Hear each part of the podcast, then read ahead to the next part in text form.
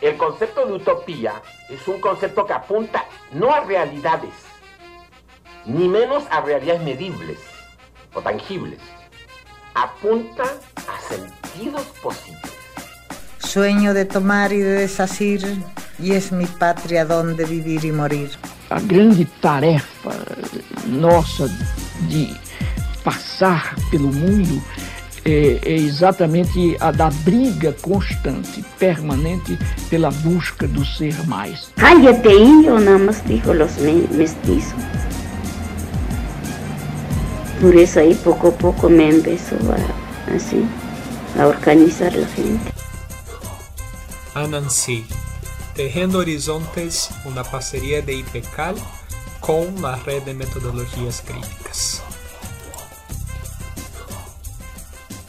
Estamos entonces em mais um anuncio, uma parceria da IPCAL com a Rede de Metodologias Críticas. E hoje estamos com Cláudia. Me gostaria de começar perguntando-te quem eres. Wow, qué buena pregunta, porque en general respondemos qué somos, no quién somos, ¿no? Eh, soy una mujer argentina, latinoamericana, eh, en realidad somos muchas eh, mujeres, eh, pero descubro cerca de mis 60 años, estoy por cumplir 60 años en un par de, años, en un par de meses, descubro que soy eh, alguien que busca permanentemente aliviar, bueno, empezando por el sufrimiento propio, a través de aliviar el sufrimiento de otras personas, y que eso es en definitiva lo que me ha llevado a, indagar y a ejercer y a estudiar, a investigar y ejercer los oficios múltiples que hoy ejerzo. Algo así sería. Bueno, eh, tu empiezas trayendo essa relação que o primeiro que te nombras é ser mulher e traz a búsqueda permanente de aliviar o sofrimento próprio através de todo esse trabalho também de aliviar o sofrimento de los demás. ¿Podrías falar um pouco mais como relacionas isso de, de ser mulher e essa relação com eh, con aliviar el sufrimiento? Sí, sí, sí, sí. Este, ha sido la búsqueda permanente de entender que ser mujer es esa conexión, ¿no? De, y por supuesto miembro de la especie humana, somos humanas y humanos todos y todas, pero la condición de mujer es la que más nos acerca, eso es lo que he descubierto, eh, a, a, lo que es nuestro, nuestra naturaleza, ¿no? Nuestra parte, si bien somos seres culturales, no dejamos de ser seres naturales, y que la desconexión con esa naturaleza, eh, en mi manera de verlo, es la causa principal del sufrimiento humano. Entonces, ese, ese estar tan ligada a lo natural es lo que me ha hecho ver que en definitiva este, hemos venido o somos seres para, para la salud, para la felicidad, para, el placer, para la plenitud, y, y, que lo que sucede en realidad con el sufrimiento es que nos hemos despegado de todo eso, hemos olvidado eso, la memoria ancestral que guarda ese, ese dato, ¿no? Eh, la sociedad se ha encargado de hacernos olvidar de eso y, y, la ventaja en este caso que considero de ser mujer es que lo tengo mucho más claro, ¿no? Es como que anida mis vísceras, mis células. Y, y, desde ahí, desde ese lugar, entendí que, que, la búsqueda de aliviar todo eso y de retornar a ese estado de plenitud o de, de goce o de, o de placer para el que hemos sido diseñados y diseñados, es lo que hace que mi, mi propio sufrimiento, mi propio displacer se, se alivie, se aliviane más bien, ¿sí? en la búsqueda de esa colectiva con las demás personas. ¿no? Traes esa clave, ¿no? Salud, placer y plenitud. ¿Podrías decirnos desde essa memória ancestral e essa conexão, lo que significan essas três palavras? Sí, yo creo que es todo lo que nos fue dado, ¿no? Eh, yo soy una persona que ahora estoy investigando mucho eh, el tema de las sociedades prepatriarcales, porque el patriarcado es lo que conocemos desde hace varios miles de años, entonces cuesta imaginar cómo éramos las personas humanas antes de la era del patriarcado. Eh, investigando eso, eh, entendí que es lo que nos fue dado. Somos seres de la naturaleza, como el resto de animales, plantas, este, todos los seres y cosas, como dicen las culturas orientales, somos parte de los 10.000 seres y cosas, como ellos dicen, y nos fue dado, nos fue dado, eh, no sé si llamarlo milagro, nos fue dada la, la vida eh, como, como algo natural, ¿no? Como algo para ser eh, vivido, para ser transcurrido, para ser em, desarrollado, y en eso anida la salud, anida el bienestar, anida el placer, ¿no? El placer ya es algo más humano, ya no pertenece tanto al resto de los animales. Eh, y que en realidad eh, la negación de eso es el devenir que nos ha tocado cuando construimos sociedades más injustas o más eh, o menos amorosas, ¿no? Entonces, que lo natural, esa es mi manera de verlo, por supuesto, es estar bien, es el bienestar. La vida, la vida tiende siempre hacia la vida, la vida tiende a, seguir adelante, tiende al, bienestar, y que lo contrario en realidad es fruto de la creación humana, cultural, ¿no? Entonces, a mí me parece como muy natural todo eso. Yo sé que suena extraño, eh, porque estamos inmersas, inmersos en un paradigma en donde pareciera que la vida es una lucha por, una lucha para, una lucha bien de... Y en realidad la vida fluye, es puro flujo, pura energía, y las personas humanas nos hemos despegado de eso. Entonces a mí me parece que esas cosas son lo que viene dado y que en todo caso todo lo otro que sucede es el fruto de nuestra acción en un sentido más bien de desviación de la evolución, ¿no? Es curioso que traigas la cuestión de la evolución porque tú hablas esa parte, no puedo dejar de olvidar cuando Maturana, por ejemplo, decía de la deriva natural, ¿no? Eh, que justamente habla un poco de lo que estás diciendo. Y me gustaría pensar en tú, porque tú nos traes ese lugar natural del estar bien y de ese fluir de la vida eh, que justamente impedimos a, la creación de la sociedad humana.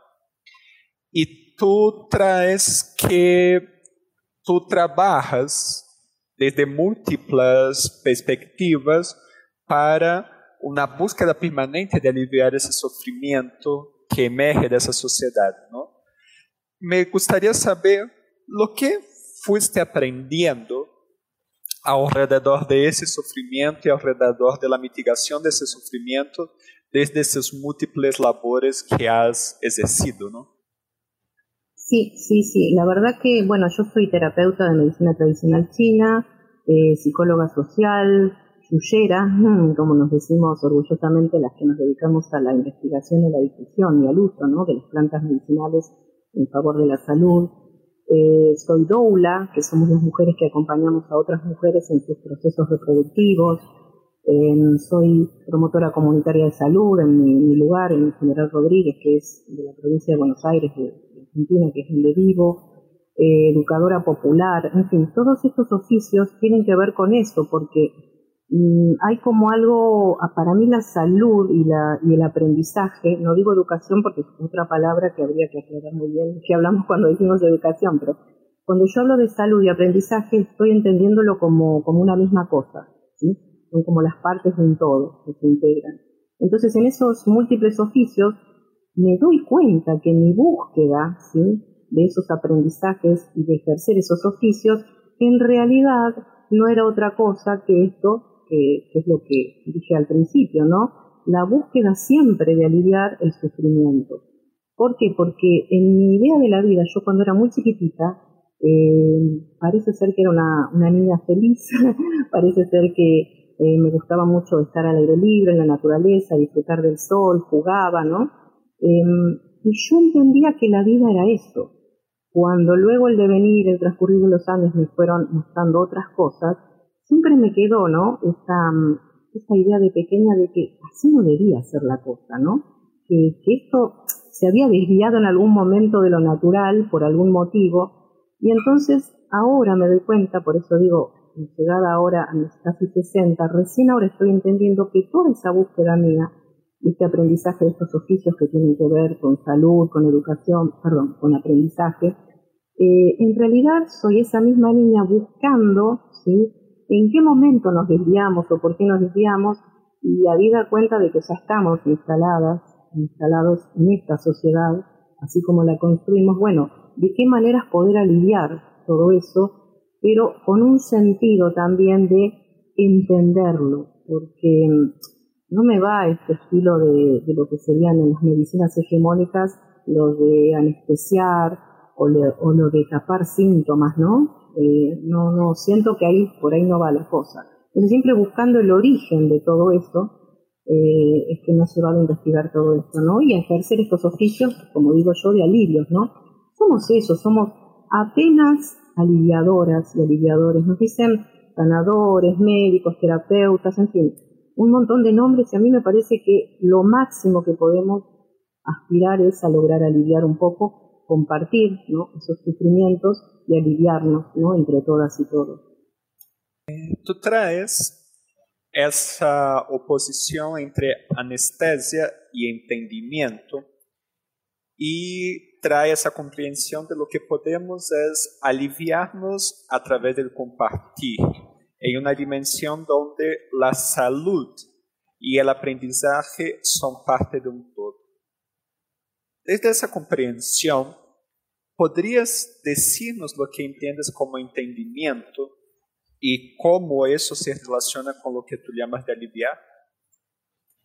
Sí, porque en realidad las personas, cuando no comprendemos lo que nos sucede, somos como barcos a la deriva, entonces estamos sujetas o sujetos a lo que nos pase, somos como víctimas todo el tiempo de las circunstancias, ¿no? De lo que nos sucede. Cuando comprendemos el origen de lo que nos sucede, ahí es donde podemos hacer algo al respecto para cambiar ese curso, ¿no? Ese curso de los sucesos.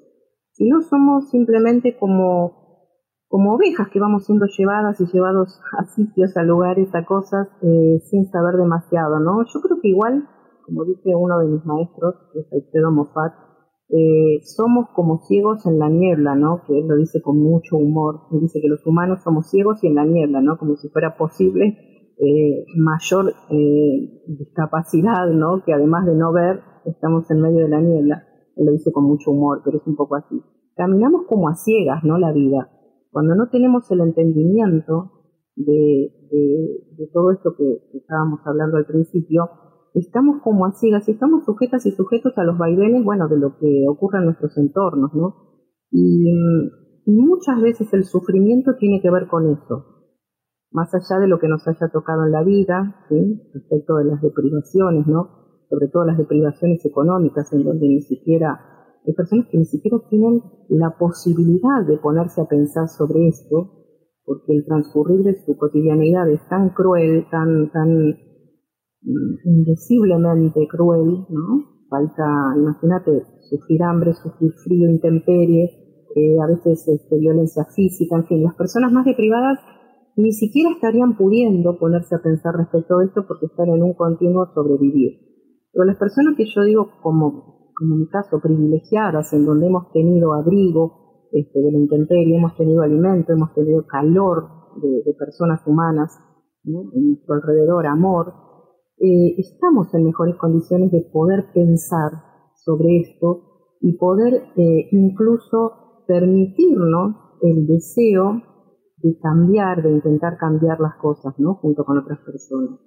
Entonces, yo al entendimiento le doy esa cualidad, ¿no? el darnos cuenta, es como lo que llaman el insight, ¿no? Caer la ficha, se dice acá, muchas veces en Argentina, darnos cuenta el origen de todo esto, por qué esto sucede, y que no siempre fue así. Eso es lo más importante para mí. Que no es un devenir natural y lógico de la evolución humana, que en algún momento nos hemos desviado, pero no íbamos hacia esto. Que la vida no fue así planificada, si se puede hablar de una planificación, ¿no? Yo creo que la naturaleza en su inmensa sabiduría tiene todo previsto y todo dispuesto para fluir con la vida, pero que bueno, la especie humana en algún punto se ha desviado. En ese sentido me gusta mucho Maturana, que vos nombraste, que para mí es también un maestro único, cuando él habla de que la vida, no solo el flujo de la vida es y va hacia el sentido de la, de la continuidad de la vida, él habla incluso de la biología del amor, que muchas personas desde la cultura de, de lo que es las, las, psicoterapias o las ciencias sociales, reniegan mucho de eso, ¿no? Hablan de que eso no es biológico, eso es muy cultural humano. Pero bueno, ahí hay una especie de controversia en la que a mí me gusta mucho indagar también, ¿no? Pero bueno, eso te decía, para mí el entendimiento nos lleva necesariamente a querer modificar las cosas y a la vez nos produce, por suerte, las herramientas para poder modificarlas, ¿no? Ahí traes una relación muy bonita, ¿no? Que eh, el propio entendimiento genera las herramientas de la condición desde lo que se comprende, desde lo que se comprende. Y tú, eh, y tú trajiste, como desde sus múltiples oficios, la relación de venir como Dola, eh, psicóloga social, promotora comunitária de salud, educadora popular e xuxeira. É, ou seja, literalmente, é, partes do fundamento da vida, do parto, hasta la, la dimensão da saúde em comunidade, em relação com o outro. ¿no? De todas essas ferramentas ao compartilhar o sofrimento el sufrimiento humano en clave de buscar aliviarlo, entenderlo, ¿qué claves, qué, qué aprendiste en ese proceso de abrazar toda esa dimensión desde el fluir de la vida? Creo que muchísimas cosas, ¿no? Muchísimas, pero como a modo de resumen por ahí, y le creo que es fundamental que, que aprendí sigo aprendiendo y maravillándome, es que todo esto está en la memoria, en la memoria celular, en la memoria ancestral, ¿no? Memoria no solo celular desde la biología, sino ancestral desde lo que se llamó la transmisión de los contenidos de conciencia, ¿no? Que todas las personas tenemos esto dentro nuestro y que en realidad se trata de recordarlo. Eh, fíjate vos que la, de todos los oficios el que es más cercano a lo trascendente, diría yo, es mi oficio de dula, ¿no? Esto de acompañar en los partos y nacimientos este, a mamás y bebés. Em, es un momento tan increíblemente único y tan sagrado que cuesta imaginar que se haga algo rutinario, como parte de la medicina, en lo cual no hay demasiado interés ni asombro. Me cuesta entender que las personas que se dedican a las profesiones que tienen que ver con asistencias a los partos me cuesta creer que no se asombren y no se maravillen cada vez como si fuera la primera, ¿no? Pero eso es porque hemos perdido, digo, estas conexiones con lo natural. Y, justamente mi privilegio, porque considero que es un privilegio que las familias me permitan estar en esos momentos sagrados e íntimos de sus vidas, me ha permitido darme cuenta que todo eso está grabado a fuego, insisto, en las células desde lo biológico y en las conciencias, desde los saberes ancestrales que si bien han intentado ocultar y mutilar, no han muerto, ¿no? Sino que se transmiten y que solo en momentos tan trascendentes de la vida como puede ser el de las mujeres al parir o el de las criaturas humanas todas, todas al nacer, eh, solamente en ese momento eso se pone en juego de una manera tan clara, tan, tan visiblemente real, eso es lo, ese es el aprendizaje que, me trajo, ¿no? Eso está, eso no nos lo han podido quitar, no nos lo han mutilado, sí lo han adormecido enormemente. fíjate vos que si no, no sería posible, por ejemplo, el tema de, la guerra, de la explotación, de la violencia, del matar, del lastimar. Si no nos hubiesen adormecido eso, sería imposible ejercer todos esos oficios de la, de la muerte, ¿no? Entonces yo creo que lo que rescato es eso, que está en todas y todos, que lo han adormecido y que es nuestra tarea a lo mejor, bueno, poder despertar eso, ¿no? Desde eso que traes, ¿qué es la conciencia? Wow, qué difícil. Ahí voy a utilizar la herramienta que tengo mofatiana, como digo yo, que es lo que he aprendido con Alfredo Moffat, que es el psicólogo social del que somos discípulos y discípulos de un montón de personas aquí en Argentina. Eh, para nosotros y nosotros, desde esta idea o este paradigma, la conciencia sería aquello que nos hace darnos cuenta de nuestro estar en el mundo, percibirnos a nosotras y a nosotros mismos percibiendo. Porque ser es lo que es, somos, hasta los animales son, las plantas son, las montañas, las piedras, las rocas, todos los seres son, somos. Pero existir sería la condición puramente humana, que es darnos cuenta que somos, ¿no? Y ahí es donde eso es lo que llamamos nosotros la conciencia. La conciencia para nosotras, nosotros en esta idea, por lo menos, que yo he abrazado hace unos años y que transmito una enorme satisfacción, es el darnos cuenta que somos. Y muchas veces no solo no nos damos cuenta que somos, sino que además hay un montón de cosas que están así como ocultas ahí en lo que después se llama el inconsciente, ¿no? Desde otras ideologías terapéuticas, es lo que en realidad mueve nuestros actos. ¿Por qué? Porque somos como prisioneras y prisioneras de ese inconsciente. Vivimos de modos tales, abrazamos conductas, hacemos cosas cotidianamente de las que no nos damos cuenta que es lo que nos mueve, ¿verdad? Y cuanto más posibilidades tengamos de ampliar esa conciencia, es decir, de que aquello que está en lo inconsciente emerja a la superficie y podamos ser conscientes de ello, más libres somos, más entendimientos tenemos, más posibilidades de cambiar lo que no está bien y de afianzar lo que está bien tenemos, ¿no? Si no seríamos como eso que vuelvo a repetir, no siempre dice Alfredo, somos como ciegos y ciegas en la niebla. Para mí es eso la conciencia, ¿no? Es el darnos cuenta que somos. Tú traes que hay un elemento de esa conciencia como darnos cuenta de nuestro estar en el mundo, percibiéndonos, que está en lo propio natural del ser, ¿no? Y que se articula con los saberes ancestrales que no han sido podido apagar. Al mismo tiempo, tú traes toda esa cuestión del sufrimiento anclado desde lo que es una apuesta social en la cual tú también en algún momento mencionaste la cuestión del patriarcado. Pensando ese lugar desde la base de lo divino, de, de ver a un ser humano nacer, a su ampliación de aliviar el sufrimiento en comunidad y de pensar ese resgate de los saberes tradicionales para poder eh, darse cuenta de lo que somos, lo que implica ese proceso de, de búsqueda de ese natural en una perspectiva comunitaria, en una perspectiva política, en una perspectiva de, del estar juntos, ¿no?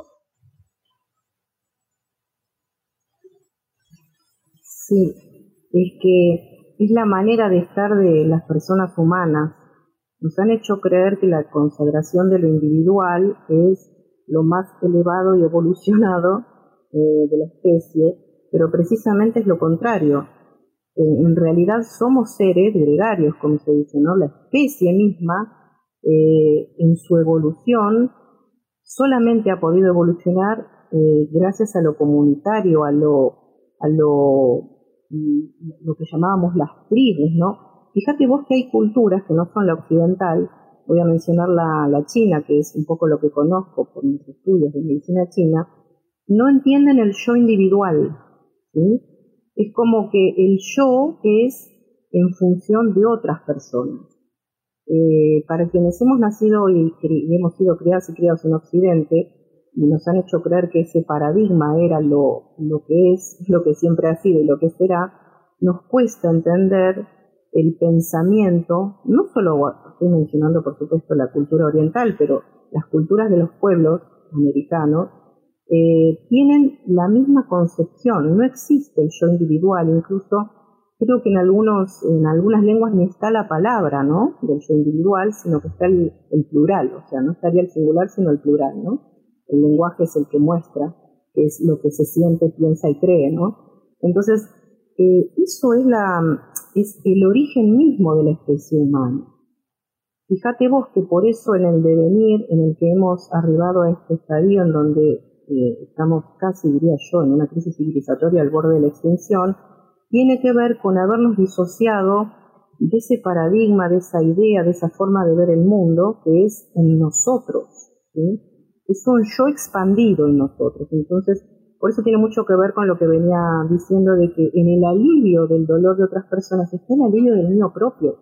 Porque en realidad yo soy nosotros. Lo dicen muchos pueblos, ¿no? Este, mismo el zapatismo en México, que ha emergido con una potencia increíble allá por el año 94, hablaba del nosotros, ¿no? No del yo. Entonces, eh, no son palabras bonitas para decir en una conferencia o quedar bien en una charla, es la esencia misma de la condición humana en nosotros.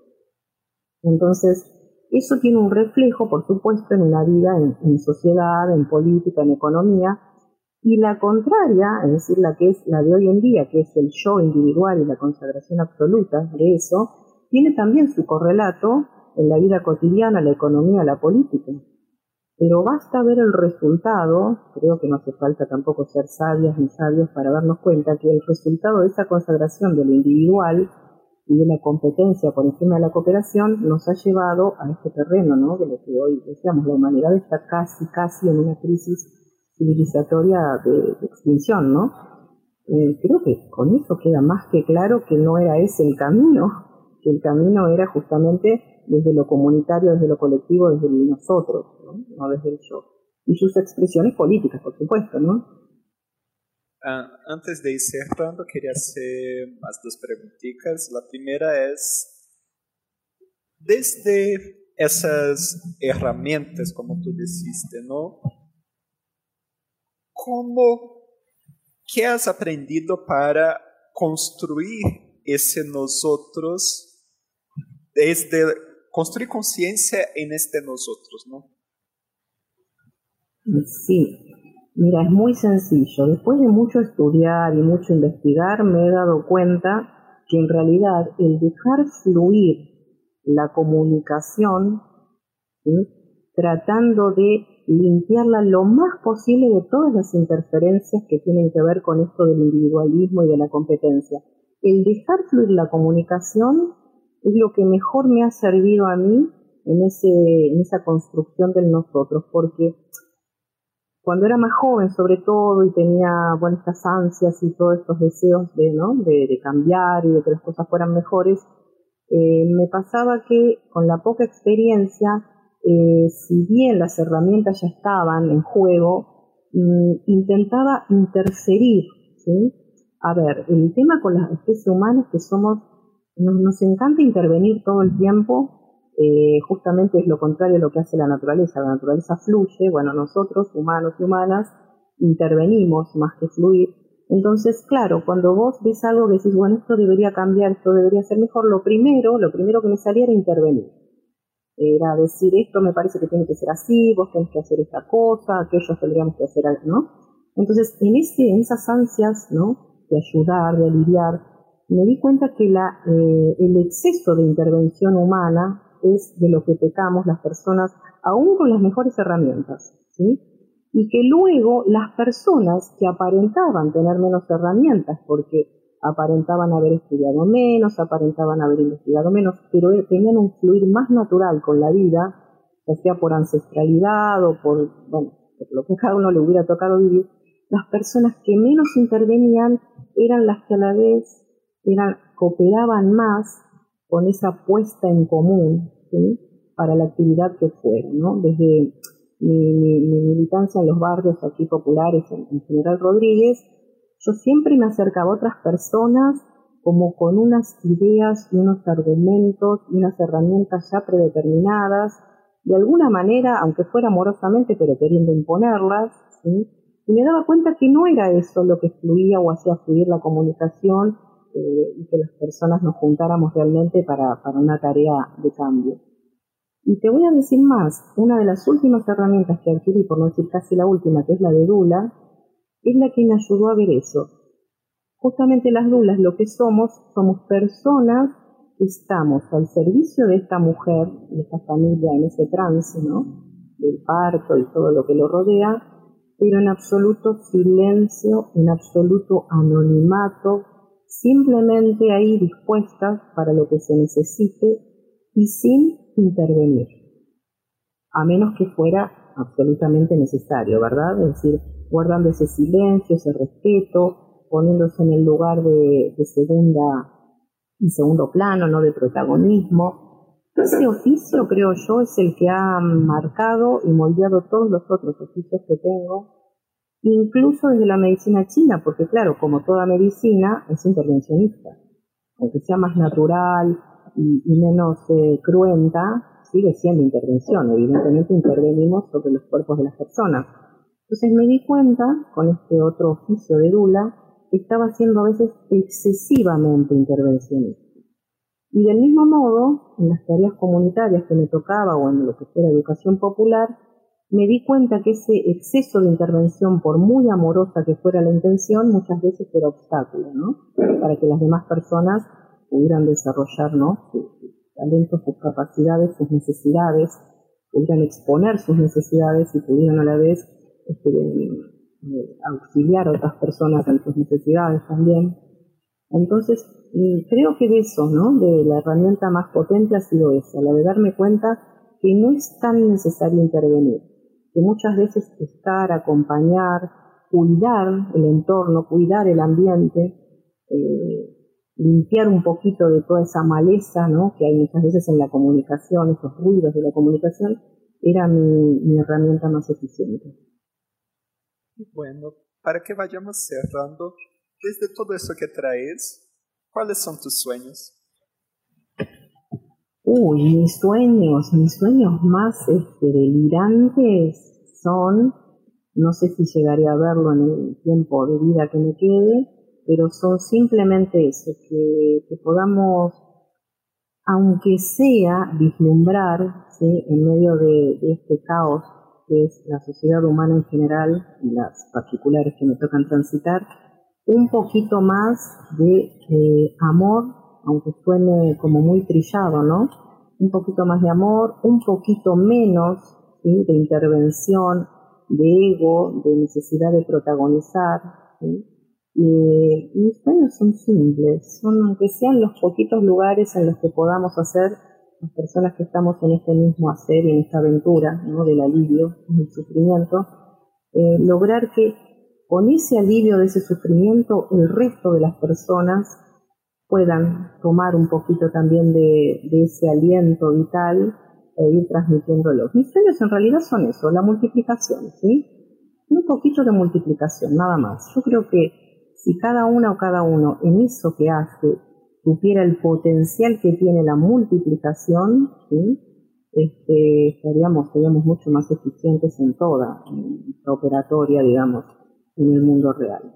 Esos son mis sueños, que la multiplicación llegue a tiempo, como dice también una querida maestra mía, Casilda Rodríguez Bustos, ¿no? española, una bióloga, antropóloga española, que lleguemos a tiempo, ella dice, es urgente la esperanza, porque tenemos que llegar a tiempo antes de que el patriarcado, que no solo es la depredación intrahumana, sino que es depredación planetaria, tendríamos que llegar a tiempo antes de que el patriarcado acabe con el planeta. Entonces mi sueño, a lo mejor es un poco delirante, es que con todas esas pequeñas multiplicaciones que hacemos lleguemos a tiempo, ¿no?